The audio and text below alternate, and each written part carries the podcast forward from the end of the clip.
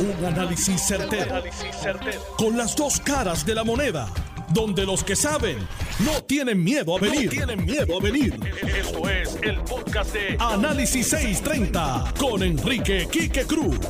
Buenas tardes, mis queridas amigas, amigos. Tú estás escuchando Análisis 630. Yo soy Enrique Quique Cruz y estoy aquí de lunes a viernes de 5 a 7 por Noti 1630M.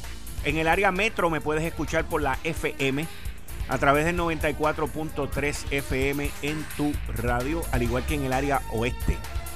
Me puedes escuchar en la banda FM también por el 99.9. Así que ahora mismo, si vas por allá por Mayagüez, por toda esa área por allá, lo buscas en la banda FM en el tapón, lo marca, lo programa y ya está. Y en el área metropolitana, 94.3 FM, y lo marca, lo, lo programas y ya está. Se oye de show, de show. Miren, Hoy es el día de las excusas y de las noticias raras. El gobierno se supone, se supone que trabaja en equipo. Se supone que le haga la vida, el diario vivir, más placentero, más suave. Más, no tiene que ser placentero, menos obstáculos a los ciudadanos. La gobernadora Wanda Vázquez ha hecho muchas cosas buenas con esto de los cierres y con las órdenes ejecutivas y todo esto. Pero hemos perdido ocho meses, señores, en la implementación de las órdenes ejecutivas.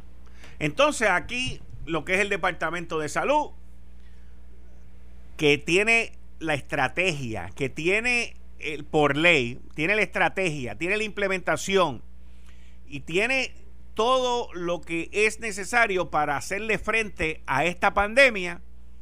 En adición a eso, Lorenzo y su grupo de trabajo, que son como 18 o 20 personas, también tienen que hacer la labor de la policía, también tienen que hacer la labor de contestar el teléfono, también tienen que hacer la labor de tener un, cuadro telefónico, también tienen que hacer este, para las escuelas, para el Departamento de Educación, para todo el mundo.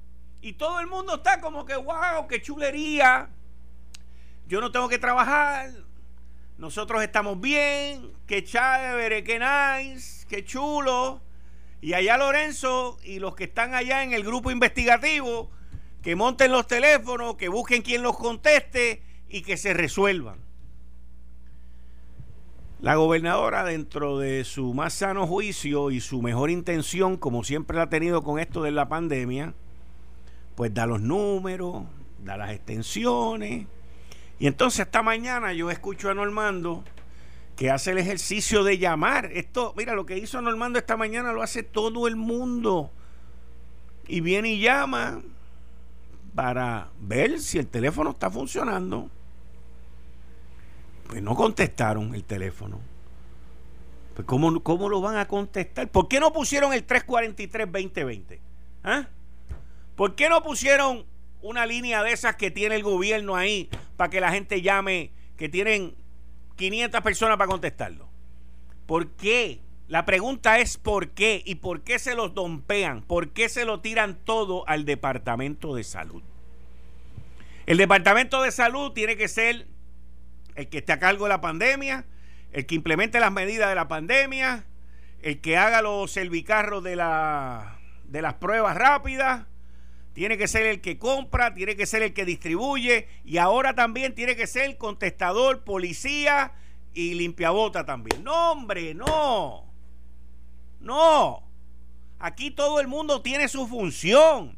Aquí todo el mundo tiene su responsabilidad. Y el Departamento de Seguridad es como si ellos no existieran. Es como si no existieran. No, para acá no, no, yo no puedo. Esas son las contestaciones que yo me los imagino en las reuniones. No, yo no puedo porque la FCC, para eso la FCC es importante.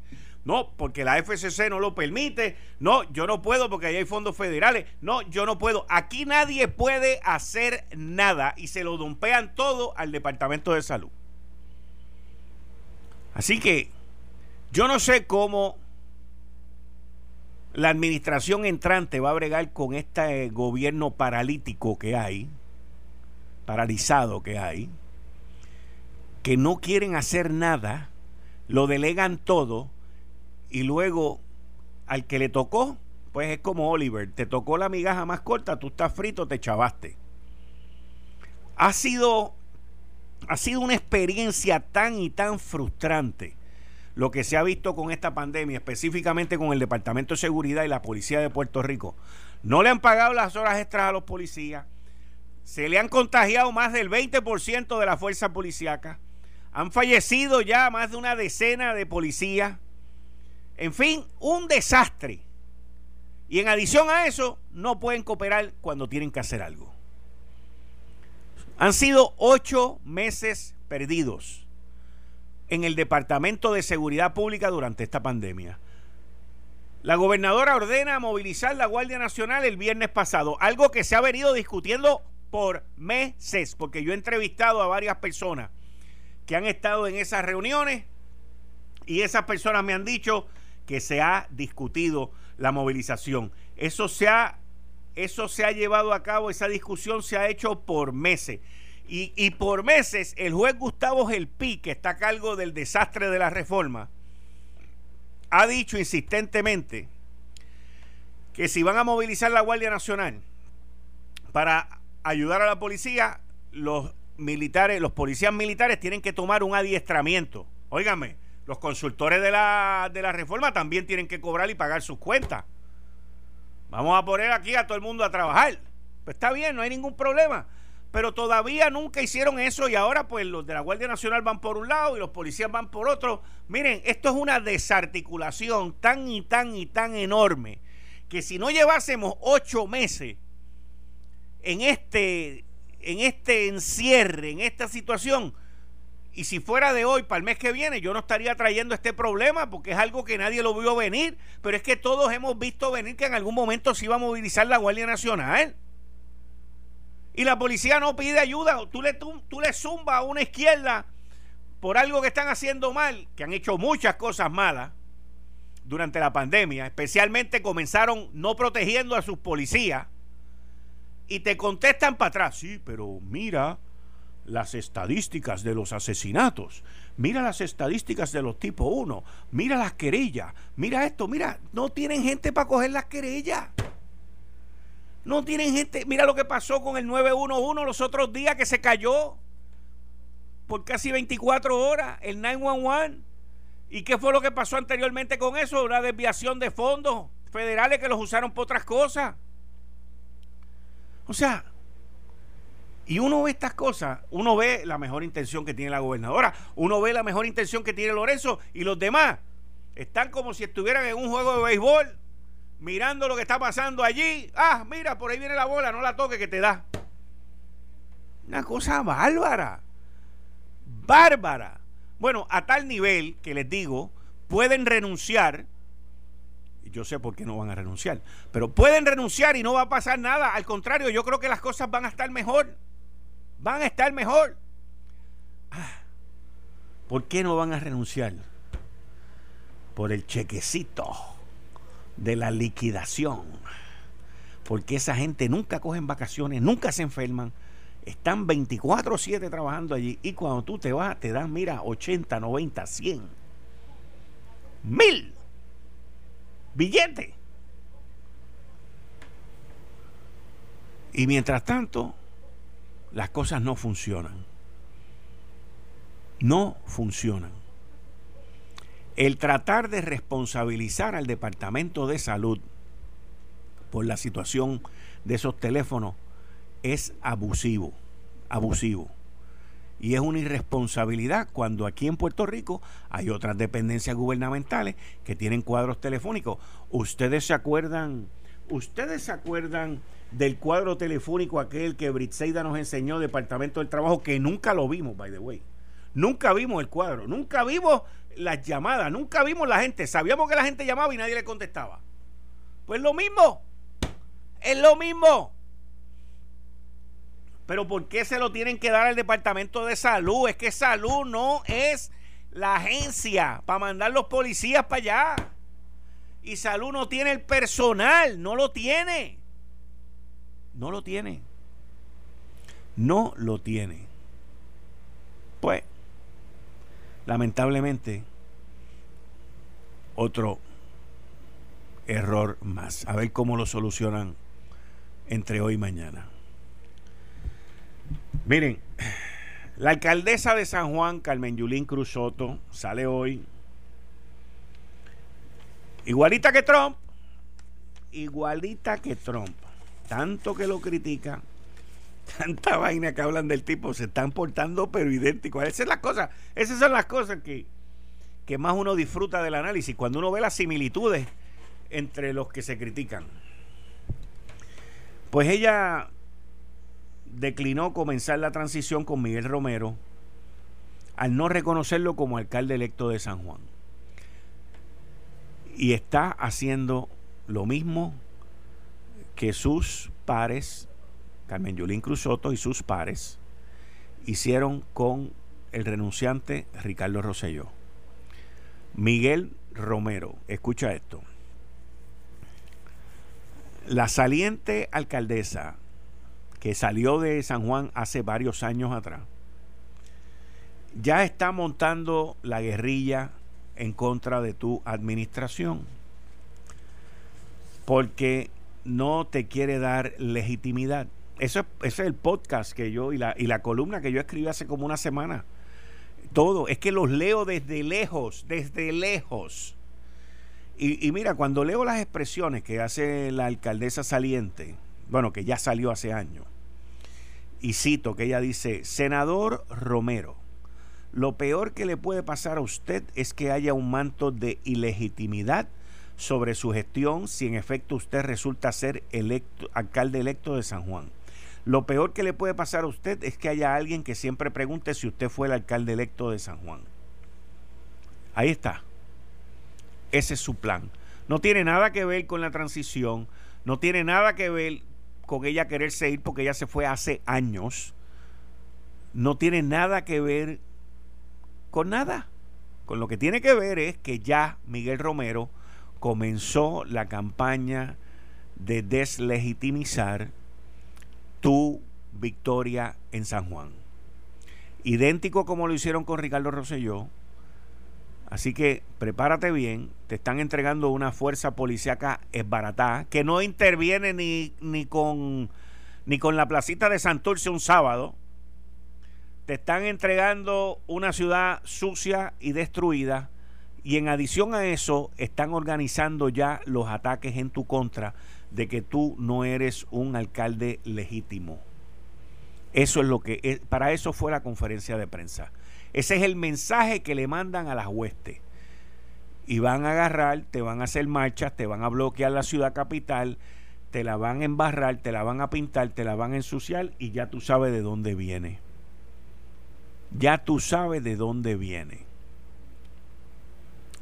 Lamentablemente con esta gente no se puede hablar, no se puede negociar, porque está bien claro cuál es su plan y al lado de ella pues está el niño que ella quiere como si fuera su hijo, que es Manuel Natal.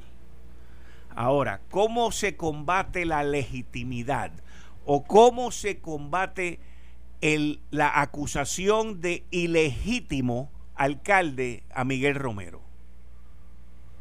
Yo sé cómo se combate, yo sé y lo estoy investigando, porque tanto Carmen Yulín como Manuel Natal tienen votos ilegítimos en sus victorias y en sus derrotas. Y eso, en su momento, saldrá. No estamos listos todavía para presentarlo, no estamos listos todavía para hablarlo, analizarlo y presentarlo. Porque es un trabajo largo, tedioso, donde estamos llevando a cabo, inclusive con unos investigadores para que el pueblo de San Juan sepa la verdad de las victorias y de las derrotas que han habido en ese municipio. Porque la verdad es solo una. La ilegitimidad te puede amanecer por la mañana en tu desayuno como ocurre con el karma. Así que hay que, hay que coger las cosas de día a día. Pero Miguel Romero tiene que estar claro contra qué es que se va a enfrentar. Tiene que estar claro qué es lo que, quiénes son los que van en contra de él y tiene que estar claro cómo van a atacar su administración. Ya Carmen Yulín plantó bandera. Ya, ya la plantó. Como el Partido Popular la plantó en contra de Ricardo Rosselló cuando lo deslegitimizaron por haber ganado por 41%, casi 42% las elecciones del 2016. Así fue. La misma campaña, el mismo comentario. Es más, yo creo que si le dan Google a las expresiones que hizo Carmen Yulín, también las hizo contra Ricardo Rosselló. Vamos, si le da Google, también las hizo contra él en el 2017. Porque es lo mismo, no tienen ni creatividad para la revolución que dicen ellos que van a llevar a cabo. Ni eso. Y le digo a los pequeños comerciantes de San Juan, ahora que no la van a tener después de enero a ella como alcaldesa, si ustedes se siguen con el mango bajito y quedándose callados, les van a pasar el rolo como la destrucción que tuvo durante los últimos cuatro años que ella fue alcaldesa. Y los que quieren traer más cruceros, se los digo también. Y los que quieren desarrollar el turismo en Puerto Rico sin saber hablar de turismo, se los advierto también. Van a convertir el casco de San Juan como lo que hicieron en el verano 19, con unas marchitas más chiquitas, como están haciendo ahora últimamente. Bloqueando la calle, haciendo disturbios, molestias. Ya usted verá todo con los comandantes allá, desde la Sierra Maestra, desde lejos. Porque ellos son limpios, blancos y castizos y no se meten con la multitud. Así es la cosa. Y eso es lo que viene para el viejo San Juan. Así que hay que ver cómo se va a contrarrestar esto. Está difícil, pero para quien más difícil está es para los comerciantes. Es para, para, ese comerciante que se tuvo que chupar los meses de cierre, la destrucción, la, la rotura de las vitrinas, el tener que pagar renta, el tener que pagar patente, el tener que pagar todos los gastos del gobierno sin tener ventas, provocado por ella y por el que ella llama como su hijo. Ahí ya lo vivimos en el 2019 y ya están declarando la batalla para el 2021. Ella, ella puede decir, bueno, lo que pasa es que hay información confidencial. Pues está bien, eliminemos la información confidencial y vamos, vamos a empezar a hablar de lo otro. Pero no, es que la similitud con Trump es tan y tan y tan brutal que uno se queda bobo. Uno se queda bobo. Es impresionante. Es impresionante. Impresionante. Aquí solamente se gana cuando ellos ganan. Eh, estás escuchando el podcast de Noti1. Análisis 630 con Enrique Quique Cruz. 5 y 32 de la tarde de hoy, martes 17 de noviembre del 2020. Tú estás escuchando Análisis 630. Yo soy Enrique Quique Cruz y estoy aquí de lunes a viernes de 5 a 7 y como todos los martes con el licenciado John Mott. Buenas tardes, John Mott. ¿Cómo estamos? Buenas tardes. ¿Cómo estás? Yo bien, gracias a Dios. ¿Y tú? No, porque... No te puedes quejar. Sí, tuve una vista hoy, desestimaron por lo menos algunas de las alegaciones, pero se quedan algunas en lo que el juez decide, pero por lo menos la mitad de la pelea gana. Qué bien, ¿eso es criminal o civil? Civil en la Corte Federal. En la Corte Federal, o sea, hacía tiempo que no tenía una vista, pero pues tuvimos una vista lo más bien, la argumentativa, todo tranquilo, este, los abogados dijeron y pues el juez decidió ahí mismo. ¿Pero fue presencial o fue...?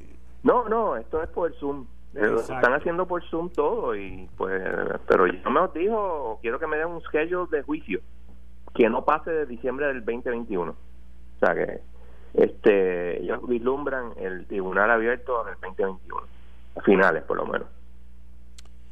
Oye, te tengo que preguntar para que nos expliques aquí en, en español y, y, de una manera sencilla. Kate Long, durante el día de ayer, la tarde de ayer, tira un tuit que dice la Corte Suprema de los Estados Unidos deniega la certificación de las pensiones a los bonistas de las pensiones de Puerto Rico. Me imagino que esa fue la emisión de bonos que se hizo durante la administración de Aníbal Acevedo Vila. Claro que sí. Este, y entonces el, el recién nominado a la Junta de Supervisión Fiscal, Justin Peterson, dice que esto es tremenda, tremendo momento para la Junta de Supervisión Fiscal y el grupo de los este, acreedores para llevar a un acuerdo y terminar todos estos costos de litigio. Claro. Y borrar, borrar esto de los libros de Puerto Rico. Cuando él dice, cuando él dice and clear this credit off Puerto Rico's book, él está hablando de borrar la deuda de la emisión de bono del sistema de pensiones de Puerto Rico. No, no, no, yo entiendo que estaba hablando mezclado con la ley 154. La ley 154. Oh, la, la 154, sí, la, la de... La de Fortuño. sí, sí, la de Fortuño que Alejandro mantuvo, etcétera, etcétera. Porque y la que Ricky mantuvo también, la ley que le provee al gobierno de Puerto Rico casi dos mil millones de pesos al año en las corporaciones foráneas. Exacto. Pues ahora, pues ahora me confundí más todavía, explícame. Lo que pasa es que tienes que ver, son varios tweets que él hizo. yo entiendo, y puedo estar equivocado obviamente, que él está hablando de que vamos a resolver esta parte y, y, cerrar los libros en lo de la ley 154. ¿Por qué? Porque la ley 154 no puede mantenerse como está. O sea, lo tienes que convertir, te guste o no, en un tax. Ahora mismo es un es otra cosa. No es un income tax, perdóname. Es un tax, pero no es un income tax. Al no ser un income tax, los, bajo la ley y las regulaciones del IRS, las corporaciones no lo pueden deducir de sus impuestos federales. Si lo convierten en un income tax, se convierte en algo deducible a un 80%. ¿okay? Esto tiene dos problemas. Uno, que le estás diciendo a gente que tú diste una exención contributiva, te voy a meter una, un impuesto contributivo. Porque, ¿qué pasa? El impuesto como está ahora mismo, aparte de todas estas cosas, es inconstitucional porque lo estás poniendo a las de afuera, a la a las parent corporations, y eso es ilegal porque ellos no tienen presencia. Es una ficción jurídica en términos que esta es una corporación diferente. La que está en Puerto Rico es diferente a la que está en Estados Unidos. Es una ficción, pero es así. Siguiendo, la, la segunda parte que te crea problemas es que estás diciendo que si lo conviertes en un income tax, solamente tienes 80% de descuento. O sea, todavía la, de, la, la Corporación de Puerto Rico tendría que pagar ese 20%. Y o lo, o lo bajas de tu, de tu presupuesto, ajá, sí, eh, eh sí, eso nunca lo va a hacer el gobierno de Puerto Rico, o simplemente ellos van a tener que poner up the money. Y entonces se crea el problema de lo que te dije anteriormente. Ellos tienen una exención contributiva y tú vas a decirme a mí ahora que no la voy a tener. Obviamente, se puede hacer en las circunstancias extraordinarias en que estamos, pero lo van a pelear. O sea, y eso es mejor negociarlo. Y yo creo que eso es lo que está hablando. Si lo que está hablando simplemente vamos a borrar toda la deuda de Puerto Rico, se borra teóricamente, porque tú conviertes, tú coges la vieja deuda, la intercambias por nueva deuda. Es una innovación extintiva. Extingue la vieja deuda y, crea una nueva deuda, que es menor, y con condiciones diferentes. Ok, ah, sí, sí, sí, sí, sí, sí, este, en la corte quiebra. Lo que pasa es que aún en la corte de quiebra tienes que entender que, que parte de lo que tienen que hacer, y eso es parte del problema que tenemos, porque para hacerlo como se supone, tú tendrías que decirle a la legislatura, legislatura, me tienes que aprobar esta emisión de bono. Y la legislatura, con la como está puesta en el 2021, puede que diga que no. ¿Por qué? Porque tú tienes cuatro, eh, eh, pero no son cuatro, son tres. son, son por lo menos tres que tienen los de Victoria Ciudadana y este el del PIB. Van a decir que no porque no, ellos quieren una, una auditoría de la deuda, etcétera, etcétera. Eso no es el punto. El punto va a decir que no. Entonces, va a depender de lo que haga la delegación del Partido Popular, que ha sido ambivalente en cuanto a esto. Obviamente, el del PNP, pues, como es parte del, gobierno que está haciendo estos cambios, puede que diga que sí o puede que diga no, me tienes que no, no le puedes bajar nada a, los a, los, a los pensionados, ¿entiendes? Todo eso puede pasar y el, al fin y al cabo puede que eh, se llegue a un happy medium o puede que se tenga que este, desestimar la quiebra por falta de cooperación de la, de la legislatura. Todo depende de lo cómo ocurra. Eso, ese último cantito que tú acabas de decir ahí, por falta de cooperación de la legislatura. Sí, porque la realidad La legislatura como está compuesta hoy no va a cooperar en nada. Bueno, eso es una eso es muy factible, pero también por otro lado la Junta tiene que sentarse con ella y decir, mira, esto es lo mejor que podemos conseguir, porque todos los que gritan la auditoría y todo eso, no quieren aceptar que ha habido, entre comillas, una auditoría en términos de que la Junta ha cuestionado todos los créditos, todos los bonos, todas las emisiones, incluyendo algunas que nadie puede eh, eh, eh, cuestionar, ellas las han cuestionado. Y llegaron a un acuerdo. ¿Por qué? Cuando tú litigas, y yo creo que todos están envueltos en suficientes litigaciones para saberlo, o tú ganas o tú pierdes, o tú transiges. Igual que una elección. Sí. es peor porque si tú ganas, una elección es ganar o perder. Pero en, en un litigio tú puedes transigir, que ok, yo puede que pierda, pero si pierdo tengo que pagar el 100%, si gano pues no tengo que pagar nada, pero puedo tener que pagar todo. Así que vamos a pagar 60%, 50%, 40%. Eso depende del crédito que estamos hablando porque esto está en el plan de, plan de ajuste.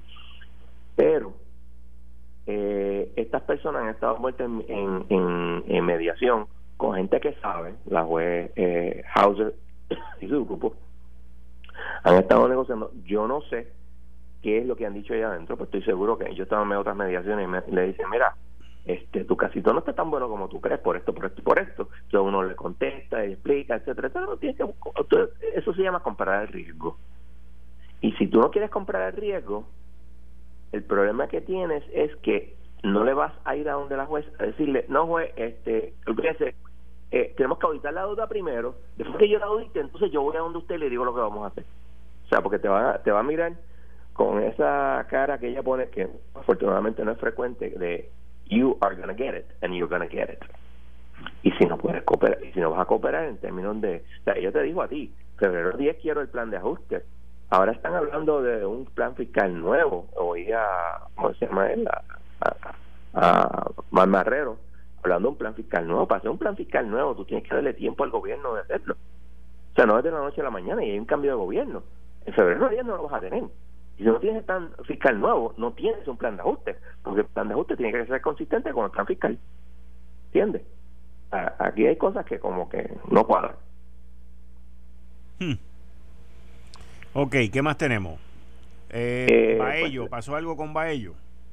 Baello, eh, interesantemente sí. Dale, dale, un poquito, dale un poquito de trasfondo a la gente para que la gente se acuerde de Baello. para que recuerden el caso de Baello, el caso donde el primer circuito confirma el juez este, el PIB de que el SSI eh, eh, no se puede discriminar contra los puertorriqueños, aún bajo lo que se llama el eh, Rational Basis, que es el más flojo de todos ellos. Estás hablando del seguro social suplementario. Exacto. Importante, va a ser un alcalde, como dirían por ahí. Okay. Se argumentó en distrito que los casos insulares estaban mal decididos. Obviamente el juez El no los puede variar. ¿Por qué? Porque no es el, Supremo, el Tribunal Supremo. El primer circuito tampoco lo puede hacer. Ahora, va a ellos, radica su brief y dice, esto está, lo que decía el primer circuito está muy bien, pero hay que entender que los casos insulares son racistas, bla, bla, y hace toda una sección y dice, mira, los casos insulares están muertos. Lo que te está diciendo es, tú quieres, tú quieres entrar a realizar esta, esta decisión, tú vas a tener que entrar a los casos insulares. And I don't think you want to do that. ¿Qué pasa? Interesantemente, el gobierno de Puerto Rico hizo un brief de Amicus Curie, muy bien, y dijo exactamente lo mismo. El Bar Association de Islas Vírgenes radicó un brief también. El Bar Association de Puerto Rico, el ilustre colegio de abogados, ¿tú lo, viste por alguna parte? No, no hicieron absolutamente nada algo que beneficia tanto a los puertorriqueños, algo que evitaría el discrimen en muchos otros programas. El Colegio de Abogados se quedó callado bueno, pichón. A eso los que quieran ser parte del ilustre, ese es su problema.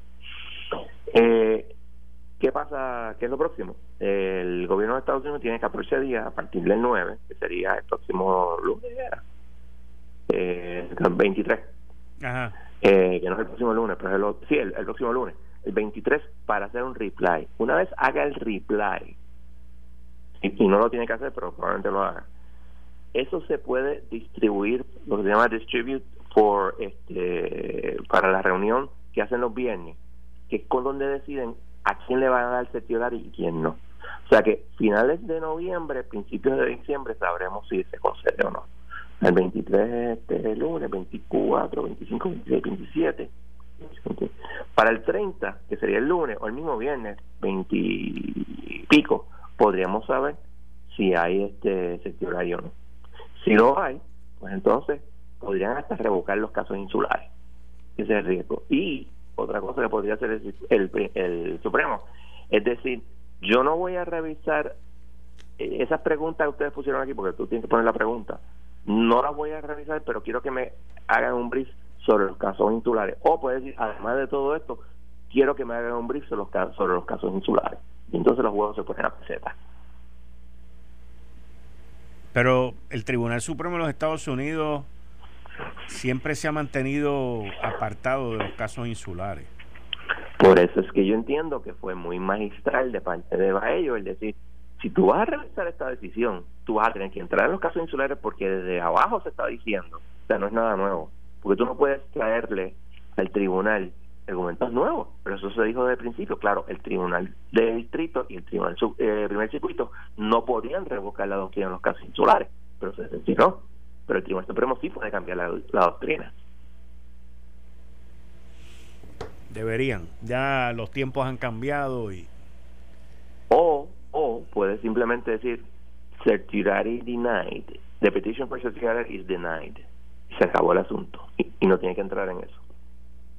Oye, John, este, los demócratas, Schumer, Diane Feinstein, levantaron un argumento ante eh, el senador Graham eh, sobre la designación que hizo Donald Trump al juez Arias Marswatch al circuito de Boston de que la costumbre por los presidentes era que una vez perdían las elecciones no nominaban gente. Eh, pero la, la pregunta es, la pregunta no es tanto sobre Trump, la pregunta es más bien qué podríamos esperar del Senado Federal. ¿Tú crees que lo confirmen? Sí, lo van a confirmar. El de Senado Federal eh, va a estar hasta enero 20. So. Ok. O thereabouts. Creo que, yo creo que ahora que lo pienso es un poquito antes ellos. Sí, yo, tengo entendido, tengo entendido que después de Acción de Gracia, como para principios de diciembre, vuelven y después vuelven en Exacto, vuelven. Eh, lo eh, van a confirmar. Eso yo no tengo la menor duda. Qué bueno, qué bueno. Este, ¿Por qué? Porque están poniendo su gente en los tribunales. Una de las críticas bien grandes, muy válidas, que se hizo a Barack Obama, es que el tipo se tardó muchísimo tiempo en, en, nominar jueces.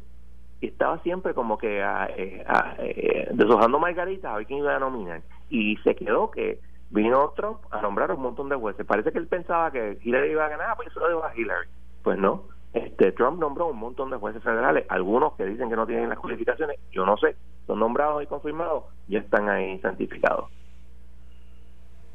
Ok. Interesante. Y eso, ah, y no sé si sabes que la juez de León le dijo a, la, a, las partes en el pleito de Victoria Ciudadana, mire, pónganse de acuerdo yo entiendo que la, los hay unos documentos que, genera la, la, comisión que tienen que darse, lo dice específicamente el reglamento, tienen que darse a, todas las partes. Si entre esos documentos está lo que pidió Victoria Ciudadana, pues se lo tienen que entregar, no hay issue. Pero también por otro lado, no se sabe si lo que eh, Victoria Ciudadana está pidiendo, si esa información la genera directamente la, la, la Comisión Estatal de Elecciones. Puede que tengan información para pues hacer un, ¿cómo se llama? Sentarse y buscarla, pero no que esas listas se generen automáticamente, que son dos cosas diferentes. Así que yo creo que todo lo que se genera automáticamente tiene que dárselo. Pero yo no, obviamente yo no estoy en la, en la comisión y yo no sé exactamente cuáles son las listas que generan. Y no, no hay razón para no haberle dado lo que generan. Pero, ¿sabes cómo es la política?